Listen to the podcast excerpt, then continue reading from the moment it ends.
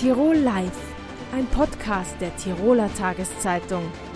Das Video dazu sehen Sie auf tt.com. Herzlich willkommen bei Tirol Live, dem Fernsehformat der Tiroler Tageszeitung.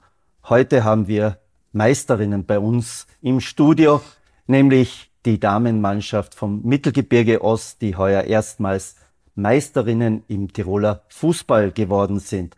Romina Supersberger ist Teamkapitänin, Linda Braun die Torhüterin.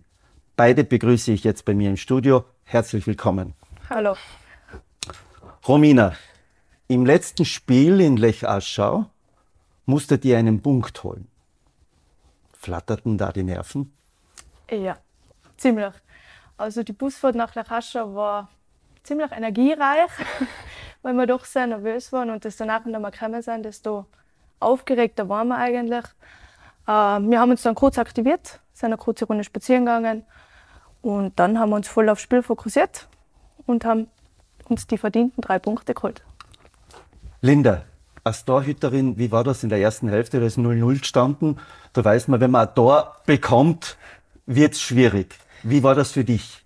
Ja, das ist natürlich immer das, wenn es 0-0 steht. Also wir hätten ja mit dem Unentschieden eigentlich auch schon den anderen Punkt gehabt, den wir braucht hätten. Wollten wir natürlich nicht so. Wir wollten natürlich, wenn, dann gescheit gewinnen. Und haben wir dann auch mit 3-0 verdient gemacht. Und in der ersten Halbzeit, muss ich sagen, war es schon ein bisschen so hin und her immer wieder. Und auch ein bisschen die Nervosität war natürlich immer da. Nach der Halbzeit haben wir dann Gott sei Dank eben das erste Tor gemacht und dann war es ein bisschen lockerer. Und dann mit 3 0 verdient gewonnen. Jetzt hat es so geheißen, niemand hat euch auf der Rechnung gehabt, Linda. Äh, wie ist das so im Nachhall? Ich denke mal, ihr habt auch eine Saison gespielt, wo ihr immer vorne dabei wart. Ja, das war eben das erste Jahr jetzt, wo wir wirklich da vorne mitgespielt haben. Wir sind zwar jetzt die neue Mannschaft Mittelgebirge Ost, haben aber schon länger in dem Team zusammengespielt. Eben der Name ist schon neuer und jetzt war wir für alle natürlich ein bisschen eine Überraschung. Für uns selber auch, dass wir da jetzt so vorne mitgespielt haben dürfen oder können. Und sind natürlich alle relativ stolz jetzt, dass es so weit gekommen ist. Jetzt habt ihr, Romina, davor auf den Leibchen Vizemeisterinnen drauf gehabt. Warum? Habt ihr nicht dran geglaubt oder habt ihr die schon vor zwei, drei Wochen einmal so prophylaktisch einmal drucken lassen? Na, ja, na, eigentlich haben wir sie schon die Woche davor drucken lassen, aber äh, durch das, dass es zuerst geheißen hat, wir spielen bei den ersten vier mit, haben wir uns immer gedacht, ja, voll super, voll cool. Wir können nichts Schlechtes als Platz 4 werden. Ja, dann plötzlich haben andere Mannschaften uns ein bisschen in die Karten gespielt, dann waren wir fix Vizemeister. Dann natürlich, ja, ob das jetzt der Meister wird oder nicht, ist noch ein bisschen fraglich. Wir sind lieber mal ein bisschen vorsichtiger, weil natürlich mit dem Nervössein und allem drum und dran kann man schon mal schnell das Ganze verlieren. Und da Wilden ja, wenn sie gewonnen hätten, vom Torverhältnis her, gewonnen hätten gegenüber uns, haben wir uns gedacht, lieber Vizemeister und gescheiter, wir streichen es mit dem Edding durch, als wir blamieren uns und äh, haben Meistertitel oben stehen. Was macht so eine Mannschaft aus, die zum Schluss Meister geworden ist? Ihr habt ja einen großen Kader, ihr habt ältere Spieler, ihr habt jüngere Spieler. Was ist so das Wichtige in so einem Mannschaftsgefüge? Äh, Im Grunde der Teamzusammenhalt. Also wir sind nicht nur am Platz ein super Team, sondern auch außerhalb. Jeder hat so seine Rolle innerhalb vom Team, ob er am Platz steht, auf der Ersatzbank, ob er Zuschauer ist.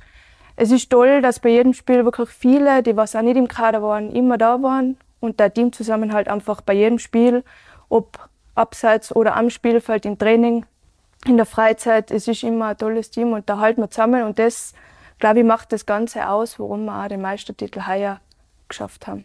Mittelgebirge Ost, wie seid ihr auf den Namen gekommen? Ihr bis zum letzten Jahr habt ihr ja unter SBG Ring Dulfes gespielt. Warum Mittelgebirge Ost? Genau, also die Namensfindung war eher ein größeres Thema. Wir haben da lange umeinander getan. Ähm, Im Endeffekt waren wir nachher eben durch die Trägervereine, also SBG Rindulfes, SV Sistrans und FC Bad Schakofel, ähm, haben wir uns auch darauf fokussiert, wo wir eigentlich sein, wo wir daheim sein quasi, wo die Heimspielplätze sein. Und im Endeffekt trifft es dann nichts Besseres wie das Mittelgebirge. Und Ost haben wir dann noch hinzugefügt, weil es halt näher beschreibt quasi. Und seit heuer dann eine Marke im Frauenfußball. Genau. Wie seid ihr eigentlich zum Fußballspielen gekommen, Romina? Weil du hast ja auch, oder Sie haben ja schon relativ früh begonnen, glaube ich. Ja, äh, eigentlich spiele ich Fußball, seitdem ich meinen ersten Schritt laufen kann. Also ich bin als kleines Kind immer schon so am Ball hinterhergelaufen und habe dann auch relativ schnell beim Sportverein Sistrans im Kindergarten mitgespielt und so hat sich das Ganze dann weiterentwickelt und es war eines meiner besten Entscheidungen. Man ist immer in einem tollen Team, egal in welcher Mannschaft man ist. Es ist immer was Tolles und man hat viel Bewegung und Spaß dabei.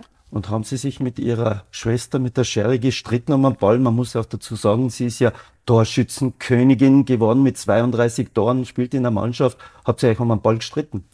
Nein, nicht unbedingt. Dadurch, dass wir weiter auseinander spielen, also meine Schwester im Sturm und ich in der Verteidigung, ist das eigentlich gut gegangen. Also Streiterei gibt es keine am Feld. Linda, Sie sind erst, glaube ich, 2015 zum Fußball gekommen. Wie ist das bei Ihnen gewesen? Genau, also ich war schon immer sportbegeistert und habe auch eben, seit ich klein bin, immer Sport betrieben, halt andere Sportarten. In der Volksschule immer ein bisschen mitgekickt mit den Jungs. ähm, und dann eine von meinem Tennisverein, die Uli, die spielt ab uns oder hat in der Mannschaft gespielt bei uns, war lang Kapitänin. Äh, durch die bin ich eigentlich zum Fußball gekommen, einmal Probetraining mitgegangen, wo sie noch beim Altranzer Verein waren. Und so ist es eigentlich gekommen, dass ich geblieben bin. Später dann, vier Jahre später zurück, bin ich dann ins Tor gekommen und jetzt stolze Dorffrau. Und Sie spielen ja draußen auch, glaube ich. Wenn, wenn, wenn Not an der Frau ist, dann spielen Sie draußen auch, oder? Wenn Not an der Frau ist oder ich mal verletzt bin wieder. Jetzt habe ich beim Daumen zum Beispiel eine Verletzung gehabt, dann war ich am Feld. ja, vielseitig einsetzbar hoffentlich. Wie seht ihr den Frauenfußball generell und vor allem den Stellenwert bei uns in Tirol? Ähm, wir sind sehr stolz, dass es jetzt so populär geworden ist, der Frauenfußball in den letzten Jahren eigentlich schon. Es ist immer mehr gekommen. Und man merkt da jetzt, dass viele, äh, die nur immer Männerfußball geschaut haben, auch schon ein bisschen den Umschwung machen zum Frauenfußball. Das ist natürlich sehr cool zum Sehen und dass aber unsere Spieler immer mehr Leute zuschauen können und uns mehr unterstützen. Das freut uns natürlich voll. Kriegt man das mit, wenn äh, Zuschauer, die eigentlich oft nur Männerfußball zuschauen und dann Frauenfußball zuschauen, gibt es da auch, wo man hört, eher Kommentare, wo man denkt, na, das ist nicht notwendig, weil die Frauen vielleicht ein bisschen äh, langsamer sind wie die, wie die Männer oder sind das Vorurteile?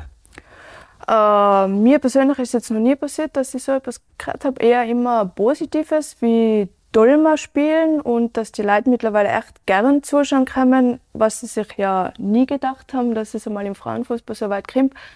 Auch wenn wir jetzt in der Tiroler Liga spielen, also ich bis jetzt nur positives Feedback gekriegt und jedem, was mir erzählt, dass man Fußball spielt, egal ob Mann oder Frau, findet es total lässig und unterstützt es eigentlich auch.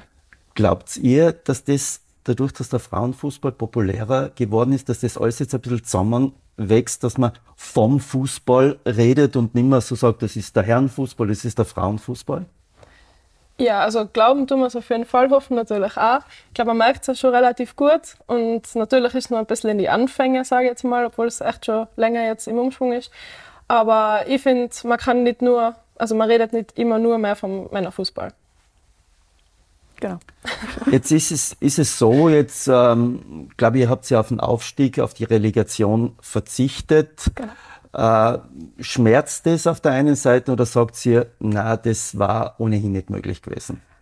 Äh, aus meiner Sicht finde ich es okay, dass wir es nicht gespielt haben. Ich meine, es war ein gutes Trainingsspiel gewesen, aber im Endeffekt ist es für einen Aufstieg finanziell sehr schwer für einen Dorfverein da mitzuhalten. Und äh, spielerisch müsste man vom Training her natürlich noch mal mehr Zeit investieren. Und ich glaube, es ist okay, dass wir es nicht mitspielen. Wir haben eine tolle Saison gehabt. Wir spielen im ÖFB Cup dafür mit, wo wir dann eh auch gegen eine höhere Mannschaft aus der Bundesliga spielen. Und ich glaube, dass das vollkommen ausreicht. Ist es also zu wissen, das ist unser Level, das macht Spaß, da ist der Zusammenhalt gut und auf dem Niveau wollen wir spielen? Ja, vor allem dadurch, dass wir jetzt im ersten Jahr eigentlich so vorne mitspielen können, ähm, glaube ich, ist jetzt mal cool, dass wir jetzt schauen, dass wir oben weiter mitspielen können und auch eben eine gute Konkurrenz für die anderen Mannschaften sein. Wie ist es mit den Nach Nachwuchsspielerinnen? Ähm, ist das nicht immer dann ein Problem, dass es, äh, wenn Ältere aufhören, dass es ein, ein Loch dazwischen gibt, äh, weil noch zu viele Jüngere bei Bubenmannschaften spielen, dass es zu eigentlich kaum Nachwuchsmannschaften im Frauenfußball gibt? Ähm, dadurch, dass wir jetzt eben die Spielgemeinschaft haben mit den verschiedenen Dörfern, ist für die Nachwuchsspielerinnen einmal ein sehr großer Schritt, dass sie einfacher quasi zu uns zum Training schnuppern kommen können, ähm, ohne dass sie eben einen kleinen Verein hm. wechseln müssen. Deswegen ist es für die Eltern nachher auch ein bisschen feiner und angenehmer eben, dass man den Schritt in den Damenfußball machen kann. Dann hoffen wir, dass noch mehr junge Mädchen den Schritt machen, zum Frauenfußball stoßen. Und ich bedanke mich recht herzlich für euch, bei euch, damit ihr auch in der nächsten Saison erfolgreich seid und wünsche euch viel Glück und einen schönen Sommer und jetzt ein bisschen eine fußballfreie Zeit. Danke. Dankeschön. Am Freitag enden in Österreich nach mehr als drei Jahren alle Corona-Verordnungen. Unter anderem entfällt die Meldepflicht für eine Infektion und auch die Verkehrsbeschränkungen entfallen. Tests und Impfungen werden in die bestehenden Strukturen des österreichischen Gesundheitssystems integriert. Ist das jetzt der Schlussstrich unter Corona? Das frage ich jetzt die Direktorin der Virologie an der Universität Innsbruck, Dorothee von La, bei mir im Studio. Herzlich willkommen, Frau Dr. von La. Guten Tag. Am Samstag gab es, ich habe mir das Dashboard angeschaut von der AGES, erstmals seit drei Jahren keine Corona-Infektion mehr in Tirol. Die Anzahl der Fälle liegt bei rund 50. Ist Corona Geschichte? Ähm, nein, es scheint so zu sein, dass Corona doch eine gewisse Saisonalität hat, also wie die Grippe, vielleicht nicht ganz so streng, aber doch. Wir hatten jetzt die ganzen Jahre ein Tief im Juni und Anfang Juli. Äh, in den letzten Jahren ist dann ja schon im Juli wieder, August dann die Welle losgegangen. Also nicht so wie bei der Grippe, wo es wirklich erst im Winter kommt. Aber es scheint so zu sein, dass zumindest der frühe, frühe Teil des Sommers uns relativ unbeschadet lässt, was Corona anbetrifft. Ähm, hinzu kommt, dass wir natürlich eine sehr gute Immunitätslage eigentlich weltweit haben, nicht nur in Österreich, und die Menschen sehr gut geschützt sind. Und mit jeder Impfung oder Infektion zusätzlich zur Impfung steigt unser Immunitätsgrad und wir werden nicht mehr so leicht infiziert. Das hilft natürlich auch dagegen. Sie haben gerade die Impfung angesprochen. Äh, man hört eigentlich nichts mehr davon. Die, die elektronischen Pässe werden de facto eingestampft. Äh, was passiert dann, dass man die Immunisierung oder die Immunität hält? Wird es noch Impfungen brauchen, vor allem in der Gruppe der vulnerablen Menschen? Ja, auf jeden Fall. Wir sehen, dass das Virus sich immer weiter entwickelt und immer ein bisschen lernt, unserer Immunität zu entgehen. Dann bauen wir wieder gegen das neue Virus eine Immunität auf und dann holt es wieder nach. Wir haben also so einen kleinen Wettlauf und es ist sicherlich ähm, doch anzuraten, gerade den vulnerablen Personen, älteren Personen, Menschen mit einem Immundefekt oder einer schweren chronischen Erkrankung, dass die sich dann so im Spätsommer äh, impfen lassen mit dem dann aktuellen Impfstoff. Jetzt ist es ja so, dass in den vergangenen Monaten war ja Corona kaum mehr ein Thema. Jetzt enden alle Verordnungen. Wie würden Sie in die Zukunft blicken? Auf was müssen wir uns einstellen? Dass wir sagen, das ist jetzt Teil unseres Gesundheitssystems. Wird das so der Fall sein? Genau, wir haben einfach nur eine weitere ähm, Atemwegserkrankung in der breiten Palette, die wir ja jeden Winter erleben ähm, und eben teilweise auch im Sommer. Und diese Atemwegserkrankung ist nun eine, die Corona, die etwas schwerer verlaufen kann als zum Beispiel das reine Schnupfenvirus, das Rhinovirus. Also es ist wie die Grippe. Man kann eben gerade, wenn man gefährdet ist, vulnerabel ist, wie das so heißt, ähm, dann doch äh, sehr schwer erkranken und auch ins Krankenhaus müssen. Also insofern haben wir eine weitere, etwas schwerere Atemwegserkrankung in dem Angebot, was es so an Erkrankungen gibt. Jetzt ist es ein bisschen so eine österreichische Mentalität. Okay, wir haben jetzt drei Jahre hinter uns, haken wir ab. Müsste nicht auch äh, die Information bleiben, dass, wie Sie gesagt haben, dass das jetzt eine schwerere Atemwegserkrankung ist, dass der Informationslevel einfach bleibt. Ja, es ist sicherlich sinnvoll, äh, die allgemein empfohlenen Impfungen überhaupt einzuhalten. Das gilt ja nicht nur für Corona, das gilt auch für die vulnerablen Gruppen für die Grippeimpfung im Herbst. Aber das gilt natürlich auch für andere Impfungen. Hier in Tirol ist ja besonders wichtig die FSME, also diese Zeckenenzephalitis, dass man dagegen sich alle fünf Jahre impft. Und äh, weil das doch, je älter man wird, zu schweren Folgeschäden führen kann, so haben wir eine ganze Palette von Erkrankungen Erkrankungen, wo wir uns regelmäßig impfen lassen sollten, natürlich Tetanus, all diese Dinge und auch die Kinder sollten möglichst alle wirklich eine Masernimpfung haben, dass wir die Todesfälle an Masern, die wir jetzt ja immer noch mal wieder haben in Österreich, sind eigentlich vermeidbar. Insofern reiht sich die Corona-Impfung im Herbst in die breite Palette der empfohlenen Impfung ein. Und ich ähm, versuche ein bisschen gegen die Impfmüdigkeit anzugehen, weil es wirklich eine altbewährte Methode ist, unsere Infektionskrankheiten im Griff zu halten. Das heißt, die Impfmüdigkeit muss man einfach beseitigen und sagen, okay, das gilt für alles, inklusive auch natürlich Covid. Genau. Es gibt ja allgemeine Impfempfehlungen, die kann man auch im Internet nachlesen.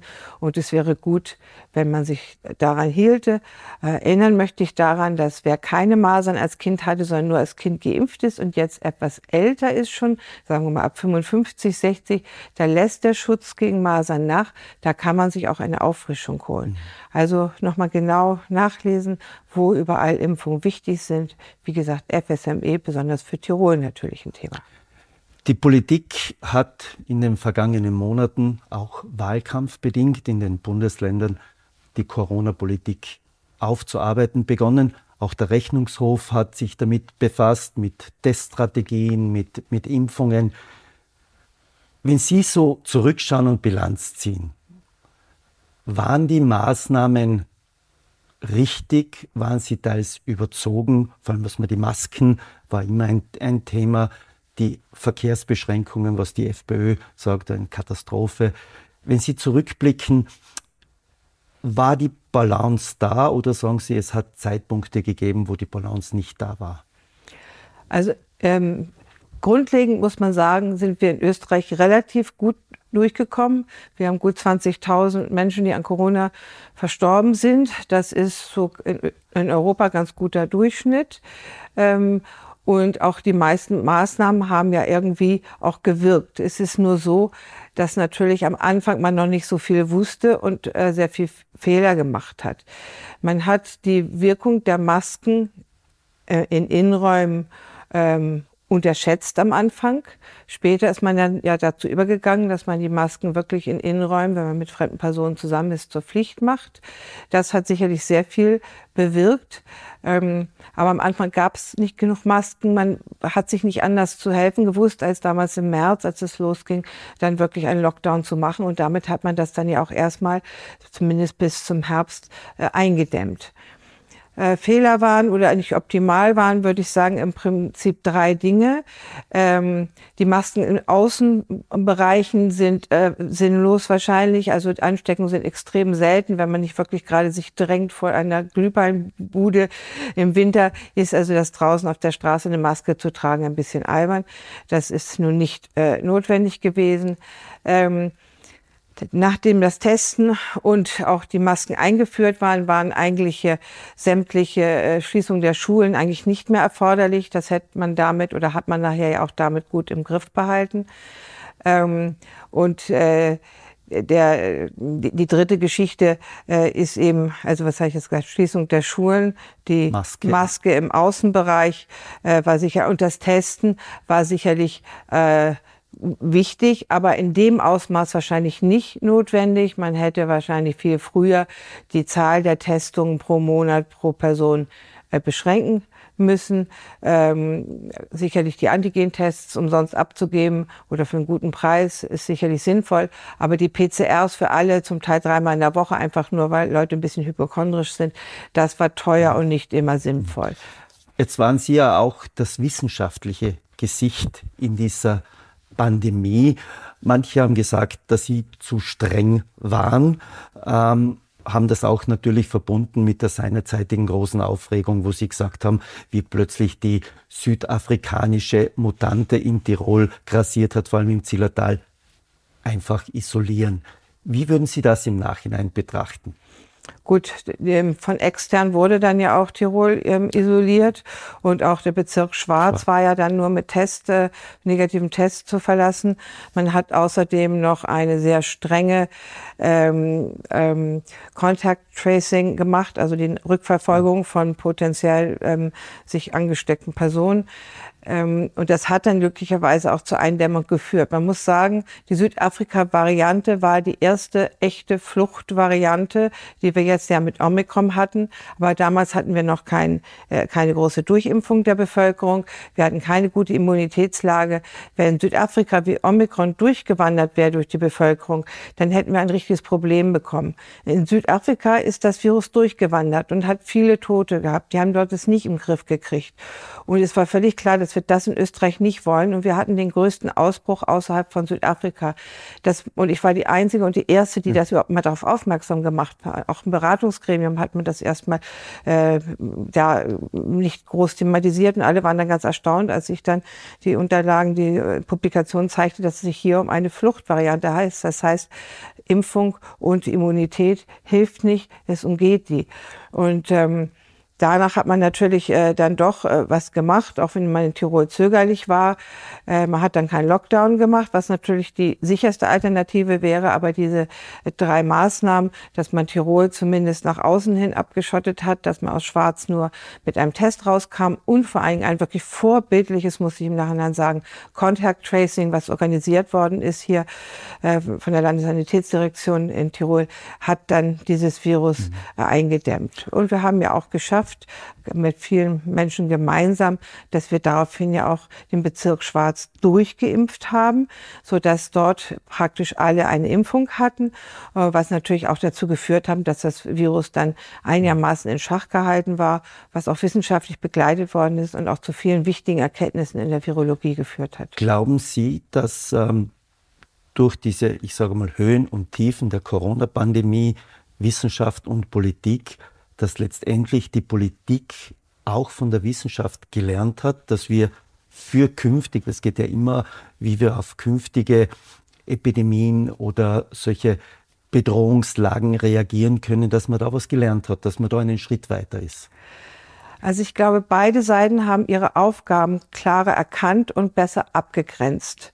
Ich hoffe, dass es bei den Politikern auch so ist. Und unter uns Wissenschaftlern, mit denen ich nun über sowas mehr spreche, ist es völlig klar, dass wir immer deutlich machen, und das hätten von Anfang an auch klarer machen müssen, dass wir als Wissenschaftler sprechen. Das heißt, ich kann nur sagen, was muss man tun, um Menschenleben zu retten. Punkt.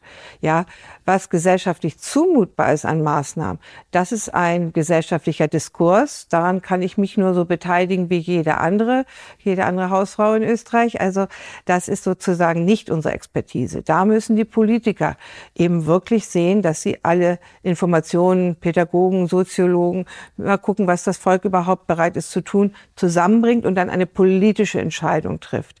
Das heißt, ähm, die, wenn die Politiker diese Entscheidung getroffen haben, dürfen sie nicht einen Wissenschaftler dafür verantwortlich machen. Ja, und wir als Wissenschaftler dürfen auch nicht die Politiker verantwortlich machen, wenn sie nicht alles umsetzen, was wir sagen. Weil wir sprechen wirklich nur aus einer ganz klaren Perspektive, medizinisch, epidemiologisch, virologisch und können nicht für das gesamte politische Umfeld in Österreich sprechen. Wie optimistisch sind Sie, dass die Politik gelernt hat, dass wir besser darauf vorbereitet sind? Es werden ja jetzt doch Aktivitäten gemacht mit dem neuen e- Epidemiegesetz und auch mit der Schaffung einer Institution, wo die Expertise auch gebündelt wird. Ähm, das ist immer ein bisschen die Planung hin und her, aber da wird es wohl so eine Institution, ein Institut geben, ähm, in dem wirklich Experten in dem Bereich dann gebündelt sind, wo man schnell alle zusammenrufen kann, wenn wieder eine Pandemie ist, um dann Aktionspläne zu erarbeiten und nicht, dass man dann plötzlich den Bürgermeister eines kleinen Ortes in Tirol dafür verantwortlich macht, wenn bei ihm die Pandemie nicht richtig gehandelt worden ist. Das ist nicht seine Aufgabe, das ist Aufgabe höherer Stellen. Wie groß schätzen Sie die Gefahr ein? Also Corona ist wie, sage ich, vom heiteren Himmel auf uns heruntergekommen. Wie schätzen Sie die Gefahren ein, ähm, dass wir uns wieder einmal mit einem Virus auseinandersetzen müssen, das solche Ausmaße annimmt wie Corona? Ja, das hat es in der Menschheitsgeschichte immer gegeben. Alle 10 bis 40 Jahre kommt irgendwie eine Pandemie. Die letzten Pandemien im letzten Jahrhundert waren fast alle äh, Grippepandemien. Ähm, das, der erste SARS-Ausbruch ließ sich ja ziemlich schnell kontrollieren. Aber es gibt SARS-artige Coronaviren ohne Ende in den Fledermäusen in China zum Beispiel. Also es ist so sicher wie das Arme in der Kirche, dass es wieder kommt. Ob es in drei Jahren kommt, in zehn Jahren oder in 30 Jahren, kann keiner sein, kann keiner sagen. Wir müssen halt immer bereit sein, dass, wenn es kommt, wir relativ schnell alles hochfahren können und dann sehen, dass wir es rasch eindämmen. Frau von Laar, Sie werden ja Ende des Jahres in den wohlverdienten Ruhestand gehen. Kann man als Virologin überhaupt in den Ruhestand gehen oder sagen, das Kapitel beende ich jetzt? Nein, man ist natürlich immer mit Gedanken dabei. Ich habe natürlich auch noch ein paar Aufgaben außerhalb der Uni, Beratungstätigkeiten und so weiter. Bin auch noch an Biotech-Firmen jetzt beratend beteiligt. Und ähm, ja, ich habe so eine verrückte Idee, vielleicht, es gibt da so eine Serie Informatik für Dummies und so weiter. Vielleicht schreibe ich eine Virologie für Dummies, also so die Virologie mal ganz einfach erklärt. Vielleicht interessiert das ja den einen oder anderen. Vielleicht noch zum Abschluss. Wie sind Sie als Wissenschaftlerin mit dieser plötzlichen Popularität umgegangen, die Sie durch Corona als Expertin erhalten haben? Ähm, nachdem ich mich das erste halbe Jahr gedrückt hat, weil ja meine Wiener Kollegin, Frau Buchhammer-Stöckel, das so exzellent gemacht, habe ich gedacht, ich kann mich da raushalten, aber die kam dann auch an ihre Grenzen. Und ähm, da habe ich dann angefangen, das zu machen, aber ehrlich gesagt aus reinem Pflichtbewusstsein und ich bin froh, dass der Rummel vorbei ist. Frau von Lahr, vielen Dank für das Gespräch. Ich wünsche einen wohlverdienten Unruhestand. Danke, dass Sie bei uns im Studio waren. Das war für heute Tirol Live, wie immer zu sehen auf dd.com und nachzuhören natürlich als Podcast. Tirol Live, ein Podcast der Tiroler Tageszeitung. Das Video dazu sehen Sie auf tt.com.